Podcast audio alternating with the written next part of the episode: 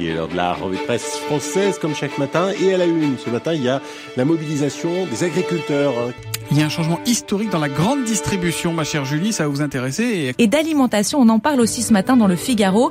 Mais là, pas de lapin, non, euh, c'est de poulet dont il est question. Today's story, Neil, is about a food that a lot of people around the world eat for breakfast. It's Business La revue de presse du business de la bouffe. avec Olivier Frey. Et Daniel Coutinho.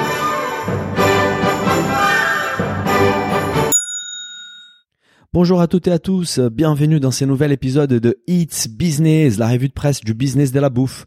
Je suis comme d'habitude avec Olivier Frey, mon ami alsacien qui se pose la question de se lancer dans la production des mozzarella. Bonjour Olivier. Salut Daniel, bonjour à tous. Mozza ou burrata? Burrata c'est bien aussi. Ah hein. bah tu vas nous raconter tout ça Ouais. tout à l'heure. Alors Olivier, aujourd'hui nous avons un épisode autour des produits laitiers avec notamment Lactalis et son stratégie pour ne pas communiquer sur l'origine du lait. Du lait bio qui ne trouve pas assez de débouchés et de la mozzarella alsacienne.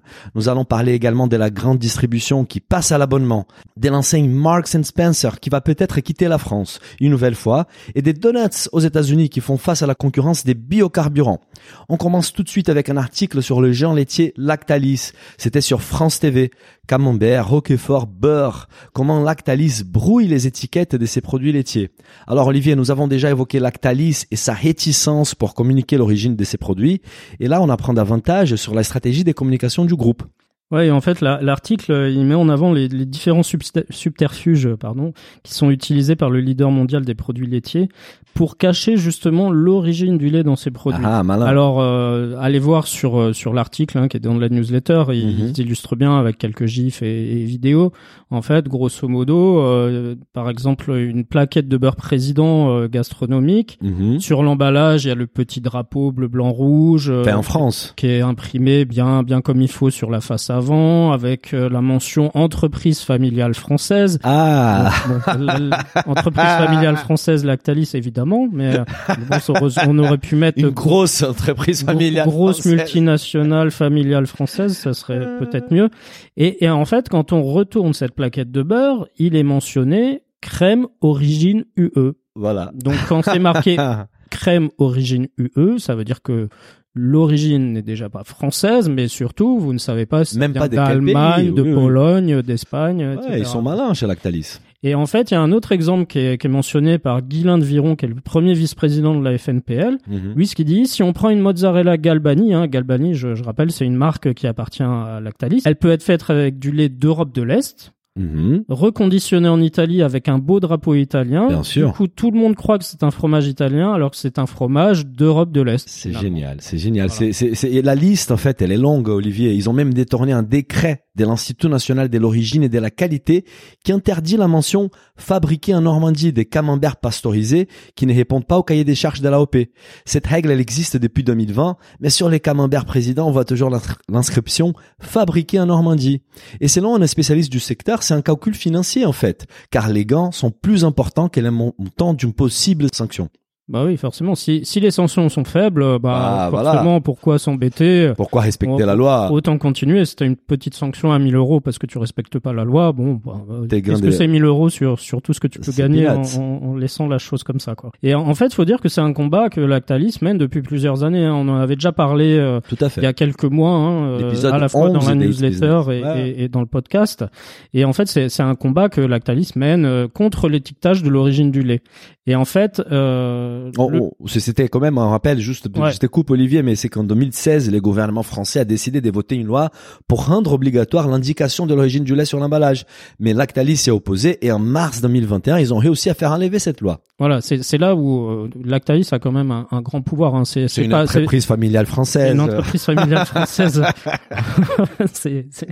on, pense à la petite PME euh, Voilà. qui, qui fait qui fait ses yaourts et, et son lait, euh, qui qui se veut aussi entreprise familiale française. Enfin bref. Toutefois, enfin finalement, le, le groupe lui défend sa position hein, par la voix de son directeur général de la communication, Mhm. qui affirme que notre démarche c'est de protéger les marchés des producteurs laitiers français. Ah. Oui. Ouais. Cette réglementation avait déséquilibré le marché d'import-export du lait aux dépens de la production française. Je sais pas si nos auditeurs seront d'accord avec les directeurs de Lactalis, car ça va en contre à la demande des consommateurs. Nous avons mené, Olivier, une enquête sur Business of Bouffe en mars 2021. Et 87% de notre audience a dit préférer acheter du lait français. Donc si c'est votre cas, faites bien attention à l'information affichée sur les packaging. Faites pas confiance au petit drapeau français sur l'emballage. Ou aux petites euh, entreprises familiales françaises. Là, il faut bien lire euh, derrière les packaging pour voir d'où vient les laits que vous achetez. Bon, on continue sur les produits laitiers, Olivier. On va parler maintenant des laits bio, avec deux articles notamment. Premier article sur Le Monde, une production trop importante des laits bio fragilise la filière. Et aussi sur Les Échos, les bio, le pari risqué du haut de gamme. Alors Olivier, elle est où la demande pour les laits bio? Alors, elle est où la demande Euh, C'est une bonne question. Elle est là, hein, mais par contre, Mais on l'a peut-être surestimée. Enfin, Ouais. en tout cas, euh, en fait, ce qui se passe, c'est qu'il y, y a un vrai problème de débouché, dans le sens où euh, on a d'un côté un nombre d'exploitations laitières bio qui augmente d'année en année. Hein. Tout à fait. Euh, la production, du coup, elle augmente aussi, forcément. On a Bien plus sûr. de producteurs, de plus de lait bio. Et du coup, la production de, de lait bio, par exemple, là, au premier semestre 2021, selon le, le directeur prospectif du CNIEL, elle a augmenté de 11%. D'accord D'accord. euh, on a une production qui augmente euh, quand même assez régulièrement. Mhm, tout à fait. D'ailleurs, comme l'explique Emmanuel Vasnex, le PDG de laiterie Saint-Denis de l'Hôtel, LSDH, Mhm. la filière bio se construit par paliers, avec des vagues de conversion d'agriculteurs successives, Mhm. et en parallèle, la consommation de produits bio, elle, jusqu'à présent, elle progressait de 15 à 20% C'est qui était une très belle évolution. Donc, euh, Ouais. forcément, tu, tu vois que euh, la consommation de lait bio augmente, bah, t'es agriculteur, tu te dis, bah, peut-être que je pourrais réfléchir à me Je vais mieux en valoriser bio. ma production. Mais la conversion en bio, elle prend euh, trois ans Et elle est coûteuse. Et elle est coûteuse. Donc euh, il y, a, y a quand même un décalage euh, à prendre en compte. Et là aujourd'hui, a priori, on se rend compte que la, la consommation de produits bio, elle est en train de baisser un Tout à peu. fait. Et comme tu disais, en fait, la conversion en bio, elle augmente. Aujourd'hui, on compte une exploitation sur 10 qui est passée en bio. C'est une bonne chose, en fait, mais en réalité, c'est un peu différent. Les Français doivent faire face à une hausse des prix sur plein de secteurs aujourd'hui, comme les carburants, l'électricité, et avec la perte des pouvoirs d'achat suite à la crise économique, bah, du coup, les laits et les fromages bio ne sont plus forcément une priorité dans les porte-monnaies. Oui, du coup, au, au niveau de la consommation, hein, on, a, on a les chiffres. Les, fro- les ventes de fromage bio sont en recul de plus de 4% sur un an. Celle des crèmes bio de près de 10%. Et- Celle du lait bio en, en lait liquide hein, de, de 8,6%. C'est énorme, en fait. Donc, si on a une augmentation de la production des 15 à 20% par an, Qu'est-ce qu'on fait avec, euh, voilà, l'excédent des productions Il y a un trop plein de lait euh, bio. Voilà, aujourd'hui c'est la vraie problématique, c'est de trouver des fait. débouchés pour euh, pour ce trop plein. tout à fait. Et du coup, pour écouler ce trop plein, bah finalement, qu'est-ce qui se passe, c'est que les les industriels qui achètent le lait aux producteurs bio ont décidé de déclasser une partie de ce lait. Donc ça veut dire que finalement votre lait bio va être vendu euh, dans des briques de lait euh, traditionnel quoi. Ouais, ouais. Donc euh, vous, vous pouvez très bien trouver votre Candia ou votre Lactel normal, mais qui en fait sera du lait bio, mais sans que ce soit mentionné quoi. Ouais, en fait, euh, c'est c'est l'article du Monde, il pointe du doigt notamment aux groupes aux groupes industriels comme Lactalis dont on, on a parlé tout à l'heure et, et, et la coopérative Sodial par exemple. Oui, en fait, la- Lactalis et Sodial, euh, c'est les deux entreprises qui font euh, la pluie et le beau temps. bien sûr. C'est eux qui font la pluie et le beau temps sur euh, la filière laitière française, hein, clairement. hein. ils ont des volumes énormes, euh, c'est plus de 5 milliards de litres euh, chacun. Euh, Donc, euh, quand, euh, en fait, ce qui se passe, c'est quand l'un va donner un prix, l'autre va suivre, euh, et voilà, c'est c'est un peu une spirale qui s'engage entre les deux. Donc, Lactalis, lui, ce qu'il a annoncé, c'est une baisse de 5 à 6 euros par tonne de lait bio euh, du prix payé à ses producteurs. D'accord. Sodial, lui, il a annoncé un déclassement de 10% des volumes de lait bio. Quand même, hein. Donc c'est pas rien hein, Ah de, non, de- ses adhérents livrés à partir du mois d'août et ce pour une durée de un an. Et donc à la clé, c'est une baisse de 12 euros par tonne en moyenne. C'est énorme. Et comme tu disais, finalement, du coup, les consommateurs se retrouvent à boire du lait bio en pensant que c'est du conventionnel, en fait. Voilà. Et, et c'est plutôt une bonne nouvelle, on va dire, pour les consommateurs qui ont perdu du pouvoir d'achat, mais beaucoup moins bien pour les producteurs. Les coûts des productions du lait bio est plus élevé et les producteurs se retrouvent finalement avec des marges beaucoup plus faibles, en fait. Il y a des marges beaucoup plus faibles, mais surtout, enfin, il, faut voir qu'il y a aussi une pression sur euh, euh, de la part de la grande distribution qui cherche à faire baisser à tout prix le, le prix du bio. En plus. Forcément, tes, tes consommateurs, tu vois qu'il y a, il y a 3 centimes ou 5 centimes, admettons, de différence. Enfin, j'ai j'extrapole, hein, c'est c'est pas le cas, mais plus la différence entre le lait conventionnel et le lait bio va va être faible, plus les gens vont être amenés à, à se dire bon ben pour le petit surcoût, Je vais je, acheter du je vais bio. acheter du bio. Or là, bah c'est pas forcément le cas. Ouais. Euh, du coup, euh, finalement, si on fait la pression euh, sur les, les producteurs, bah, c'est eux, euh, in fine, qui, qui payent les pots cassés. hein. Comme d'habitude. Et surtout, en plus des, des baisses de prix d'achat du lait bio qui ont été annoncées par Lactalis et Sodial, les deux acteurs ont annoncé également l'arrêt de l'accompagnement aux conversions des exploitants. Bah oui. Au bio. C'est la demande à la, à la Voilà. baisser, euh, voilà. Donc, euh, ils, ils attendent de voir si c'est conjoncturel ou structurel. Donc, si, si effectivement la, la consommation reprend, on peut imaginer que d'ici un an, juste une parenthèse. et dire on bon bah voilà, On, on relance les aides à la conversion au bio. D'accord. Et par contre, en fait, ce qui est, ce qui est, ce qui est assez intéressant, c'est la conclusion de l'article des Échos. Hein, finalement, Euh, c'est une note assez négative, hein, euh, Mhm. parce que finalement, euh, l'auteur de l'article dit le haut de gamme pourrait n'être qu'un mirage avec un prix qui séduit les producteurs, mais détourne une partie des Ah bah consommateurs. ouais, surtout dans Voilà. ce contexte actuel. Donc en fait, le, le, le bio aujourd'hui est encore considéré comme du haut de gamme Ouais. dans le lait, par exemple. hein. Et, et- et malheureusement, Olivier, c'est pas une- une- un, un problème qui touche que la filière laitière, hein, qui est un surplus des productions bio. C'est aussi un problème plus large de la stratégie des productions agricoles françaises qui vise l'augmentation de la qualité sur toutes les filières. On a évoqué ça dans plein d'épisodes des Hits Business. Mais si les consommateurs n'arrivent pas à suivre derrière, on finit par augmenter la pression économique sur les agriculteurs qui produisent des produits de meilleure qualité, plus chers, mais qui ne trouvent pas les débouchés avec la valorisation qu'ils méritent par rapport à cette production-là. Voilà, et derrière, on va importer du lait euh, de Belgique ou de Hollande, euh, du, du lait conventionnel finalement, Voilà. pour répondre Voilà. à la demande. Donc c'est vrai que c'est un peu un non-sens quelque part, tu vois, parce que on, on se retrouve avec un trop plein de lait bio dont on sait pas quoi faire et on va le déclasser et donc moins bien payer les producteurs qui sont passés au bio. Ouais. Et de l'autre, on, on va peut-être avoir un manque de, de lait conventionnel que les consommateurs, bah ça, ça va être la peut-être la crise économique, etc., qui fait qu'ils Mhm. ont racheté du lait conventionnel plutôt que du bio. Mais ce lait, on va l'importer. Bien sûr. Donc finalement, Et- et- c'est un oui, peu, je pense qu'on est tous d'accord qu'il faut travailler pour améliorer la qualité de la production agricole en France et dans le monde. Mais si la France est, est le seul pays à le faire dans- en Europe, ça va vraiment poser un problème des concurrences avec les pays voisins. Voilà, donc euh, il, il va falloir aussi réfléchir à ça. Hein. Tout à fait. Bon, on va continuer avec un article toujours dans les laits, plus précisément dans les fromages et l'essor d'un fromage italien en France. C'était sur France Bleu. La mozzarella, ce nouveau fromage alsacien.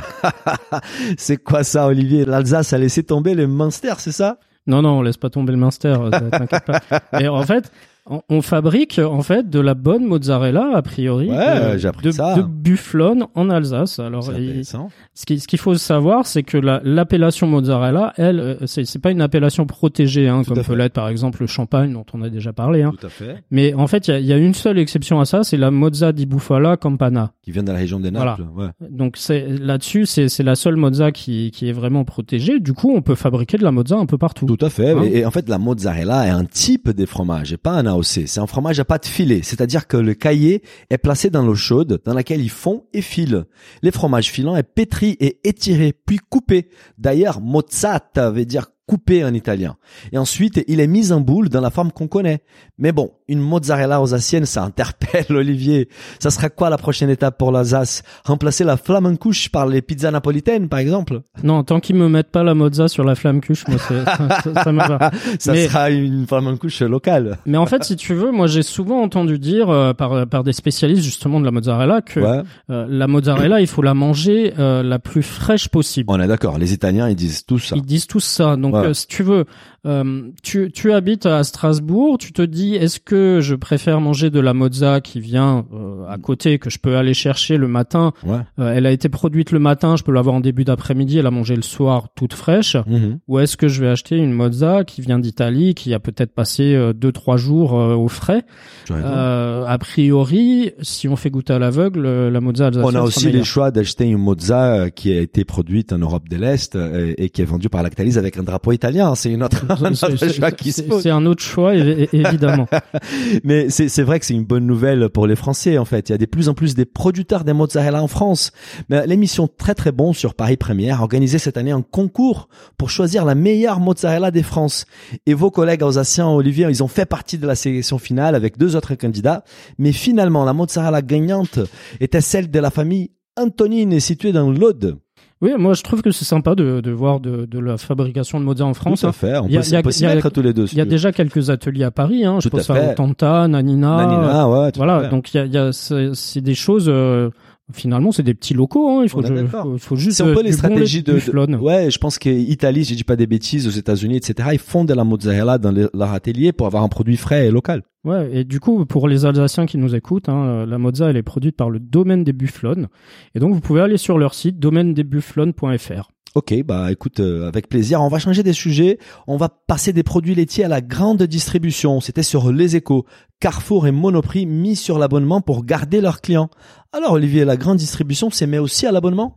Oui, c'est c'est des, des choses qui arrivent euh, coup sur coup, hein, euh, Monoprix et Carrefour. Et en fait, ce qu'il faut voir, c'est que bah, la grande distribution a profité à plein hein, des, des- de la crise sanitaire et Ah des différents confinements. hein. Ouais, Et aujourd'hui, euh, l'heure, elle est à la fidélisation des clients. Pourquoi? Parce que bah, euh, le client, il est volatile par définition. Euh, on a aujourd'hui, on le voit, des acteurs du e-commerce qui arrivent, notamment à Paris, euh, les Dija, Cajou, euh, etc. Et du coup, l'enjeu pour eux, c'est vraiment de fidéliser le client. Alors Monoprix, qu'est-ce qu'il a fait? Euh, Ils ont lancé fin août euh, une offre qui s'appelle Monopflix. Et grosso modo, tu payes 9,90€ par mois et en échange, tu as 10% de réduction sur tes courses alimentaires, euh, d'hygiène, etc. Je crois que tu as la livraison gratuite aussi. Hein. d'accord, Donc c'est valable en ligne et en magasin. intéressant. Carrefour, Carrefour, lui, il teste en ce moment un service à Rouen qui s'appelle Carrefour Plus. D'accord. Et donc tu payes 5,99 par mois et en échange tu as 15% de réduction sur les produits euh, marques distributeurs de Pas l'enseigne. mal. Tu peux vite récupérer ton investissement en fait. Bah, tout dé- effectivement, il faut faire le calcul combien Oui, tu dépenses chez l'un et chez l'autre. Bien sûr, bien sûr. Euh, perso, je pense que l'abonnement Monop, euh, ça peut être intéressant. Bah écoute, ces abonnements, ils rappellent un peu de ceux d'Amazon ou des Netflix. Ils servent justement, comme tu disais, à fidéliser la clientèle. Et, et- et une statistique intéressante, c'est que les Français fréquentent en moyenne quatre enseignes différentes pour leurs courses. C'est énorme en fait. C'est ouais. Donc avec un abonnement payant, les consommateurs auraient peut-être plus, ils seraient plus intéressés à les rentabiliser et à faire ses courses dans les mêmes supermarchés. Donc c'est un- c'est une très belle stratégie pour ces enseignes. Oui, l'article rappelle en fait que Casino a lancé une offre similaire l'an dernier, hein, euh, qui s'appelle Casino Max, Uh-huh. et c'est ça offrait 10% de réduction contre un abonnement de 10 euros par mois. Ok, il faut Et dépenser finalement- 100 euros par mois au Voilà, si, Casino, si quoi. tu dépenses 10 100 euros, bah t'es t'es gagnant. hein. Ouais. Et en fait, l'article explique que ces initiatives, en fait, elles renversent l'esprit actuel des, des programmes de fidélité. Hein, on le sait, hein, c'est des petites cartes euh, fait. fidélité, donc Oui, oui. tu cagnottes. Et les petits bons des Donc là, ça renverse vraiment ce modèle-là. Mhm. Et note également que finalement, ces abonnements, ça permet d'encaisser des revenus fixes hein, Voilà. pour les distributeurs. Et on adore les revenus fixes, ça nous permet de Voilà. mieux planifier les choses. Euh, juste une information intéressante, depuis le lancement de leur offre d'abonnement, Casino comptabilise environ déjà 200 000 utilisateurs hein, sur Casino Max. C'est pas rien. Ça représente 2 millions d'euros par mois ou 24 millions d'euros par an. Ça reste tout petit par rapport à leur chiffre d'affaires de 32 Mm. milliards d'euros, mais c'est quand même très intéressant de pouvoir fidéliser cette clientèle-là. Casino a même une appli qui permet de payer en caisse, d'avoir des codes promo exclusifs, de dématérialiser ses tickets de caisse, sa carte défili- fidélisée et aussi de scanner ses courses directement avec son smartphone.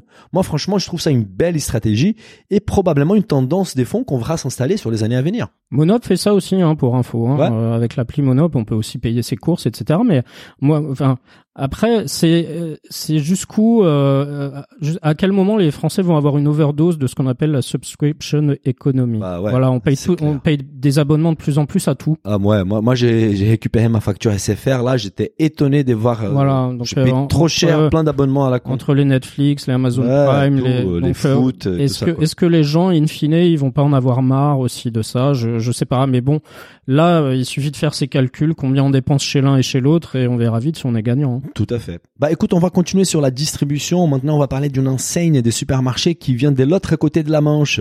C'était sur Financial Times. Marks and Spencer reviews future of French stores amid Brexit de- delivery delays. Marks and Spencer revoit l'avenir de ses magasins français en raison des retards des livraisons liés au Brexit. Alors Olivier, Marks and Spencer pourrait quitter la France? Oui, en fait, l'article nous apprend que Mark Spencer est en train d'examiner finalement l'avenir de ces 20 magasins. Hein. Bon, c'est pas non plus euh, énorme. Oui, oui. C'est, c'est très concentré sur, euh, Sur Paris. Paris, donc nos auditeurs qui sont en Voilà, ils connaissent Ils- peut-être ils moins. connaissent pas. Par contre, euh, il y a une offre assez intéressante. hein. Oui, a- j'adore il y a- les, y les a des grands les fans. cottage Voilà. cheese, il y a plein de il y a plein, anglais. plein de biscuits aussi que vous pouvez trouver là-bas. Et en fait, tout ça, c'est lié aux, aux problèmes euh, causés par les dispositions douanières post-Brexit. Et en fait, ça, affecte fortement les livraisons de produits frais et réfrigérés qui sont fabriqués au Royaume-Uni et qui sont envoyés vers l'Europe. Oui, et il faut rappeler aussi que, que, que euh, Marks and Spencer, ils ont une histoire avec la France qui est quand même assez euh, mouvementée en fait. En 2001, les distributeurs anglais avaient déjà quitté l'Hexagone en fermant 18 boutiques pour ensuite revenir sur les marchés français en 2011. Et en 2016, une nouvelle marche arrière en fermant 7 des 18 magasins pour se concentrer sur l'alimentaire et la franchise. Et cette fois-ci, cela pourrait être sans retour, notamment à cause de la complexité logistique suite au Brexit. Oui, parce que en fait, la décision, elle fait suite à des rapports euh, qui faisons, qui ont fait état de, de rayons alimentaires vides. Hein. Ceux, Oui. ceux qui ont été euh, dans les MS Food euh, ces dernières semaines, euh, ils peuvent le constater. Ah Il y a- ouais il y, a, il y a des rayons, tu, tu trouves plus certains sandwichs, certaines salades, etc. Et donc, un, un magasin qui a des rayons vides, c'est un magasin qui fait moins de bénéfices, for- forcément. hein, Oui. ça rapporte moins au mètre carré, donc ça coûte beaucoup plus d'argent en coût fixe.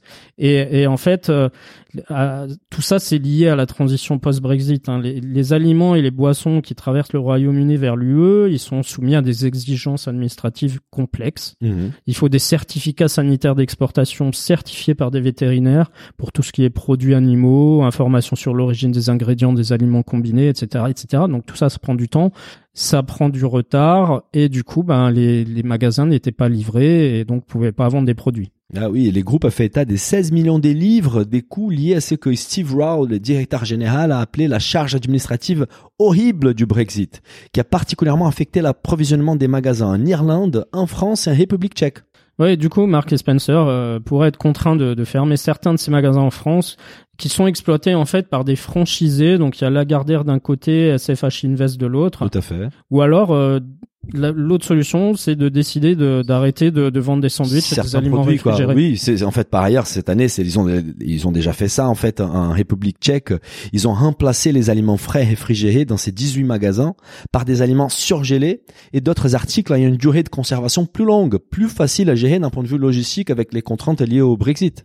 Oui, en fait, euh, bah du coup, ce qui s'est passé hein, entre temps, entre le moment où la newsletter est sortie et aujourd'hui, euh, c'est passé un jour. Hein, on enregistre le vendredi. Ça va vite au Donc moins. en fait, l'info est tombée hier euh, hier dans l'après-midi. Euh. Mark Spencer a décidé de fermer définitivement 11 magasins. D'accord. Et en fait, ils vont se concentrer uniquement, ils vont garder ouverts uniquement les magasins qui sont situés dans des gares.